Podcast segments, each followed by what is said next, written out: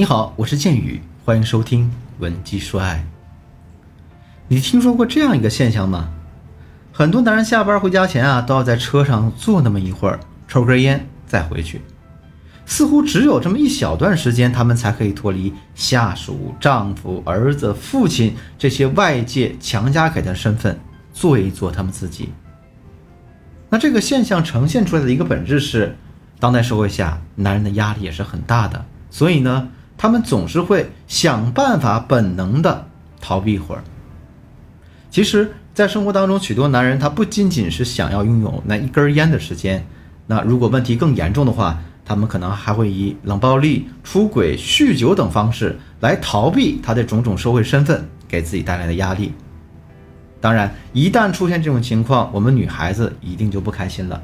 最近呢，我的学员欢欢就被这样的事儿所困扰。她和老公结婚三年，那去年欢欢生下小孩子后啊，发现老公越来越不爱着家了。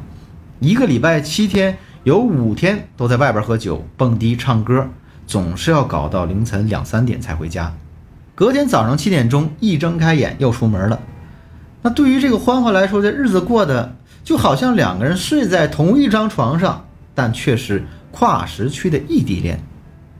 那欢欢自然非常不满意老公当前的状态，一开始呢还和老公好说好商量的沟通，老公啊也口头答应上以后早点回家帮忙带孩子，可是执行起来啊依旧我行我素，照玩不误。那谈了几次之后，欢欢实在受不了了，便开始和老公吵架，要求他必须在晚上十点之前到家。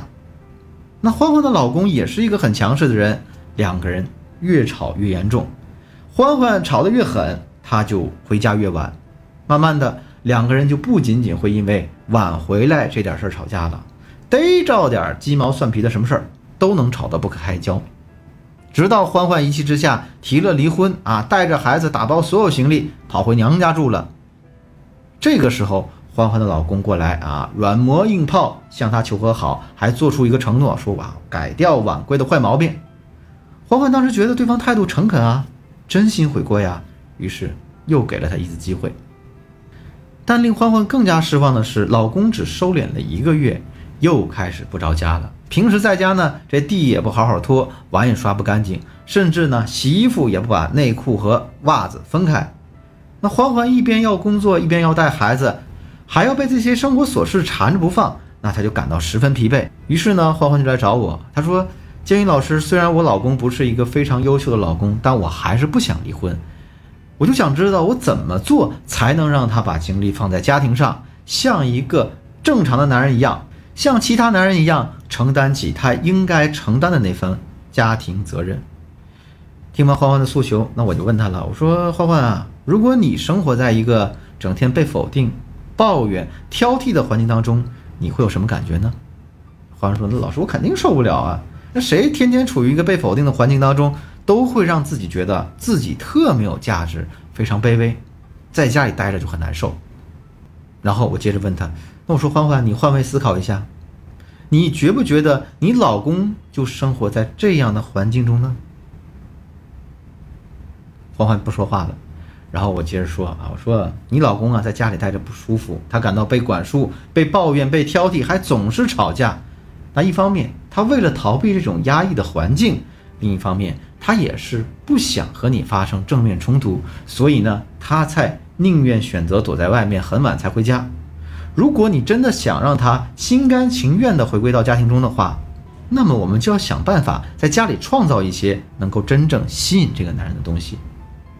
对于一个男人来说，他在婚姻里想要得到些什么呢？今天建宇老师就借助欢欢的这个案例，把这个答案分享给大家，希望呢对大家有所帮助或者启发。如果你也有欢欢这样的情感困惑，或者说你有其他的情感问题，都可以添加我助理的微信，文姬八零，文姬的全拼八零啊，获得一次免费的咨询机会。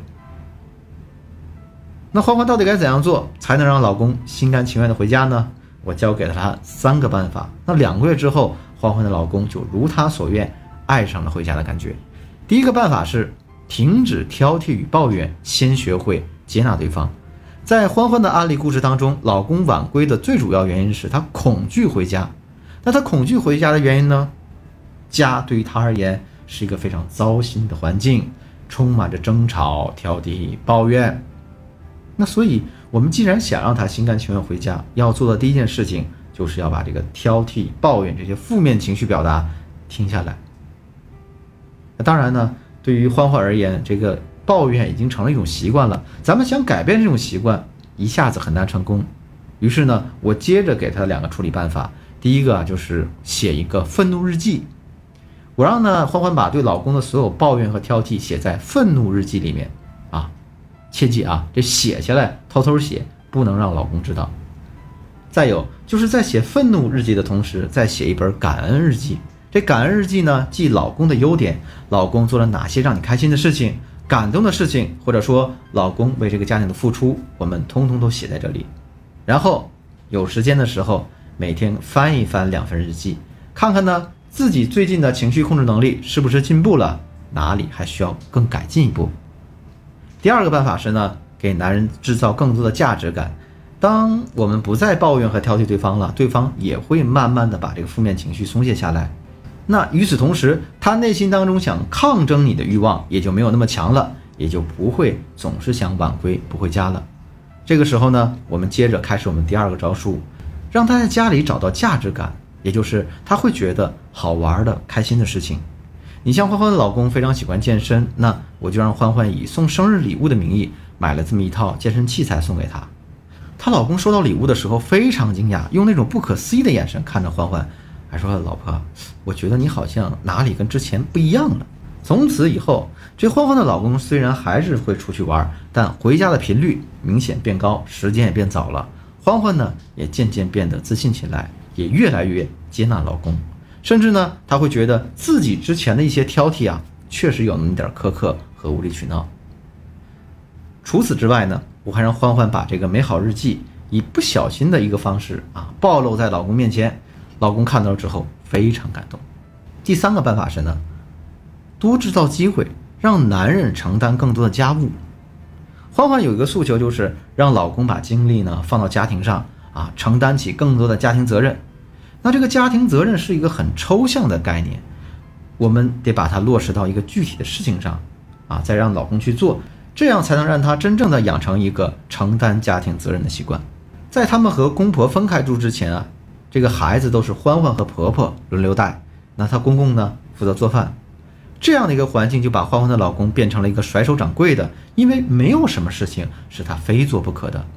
我呢让欢欢以孩子为切入口，让她老公一点儿一点儿的去做家务事儿，比如呢，在老公快下班的时候，哎，告诉他啊，老公家里的尿不湿没有了，你赶紧去超市带一包回来。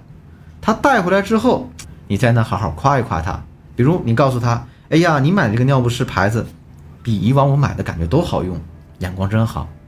然后我们下次就可以再用这个理由让他继续买了。类似的，我们引导男人做家务的方法还有很多很多啊，比如刺激法、表扬法、调教法等等等等。如果你想更深入了解这些技巧的话，可以添加我助理的微信文姬八零，文姬的全拼八零，让我们的专业老师手把手教你。好了。今天的课程呢，到这就结束了。我是剑宇，文题说爱，迷茫的情场，你得力的军师。我们下期再见。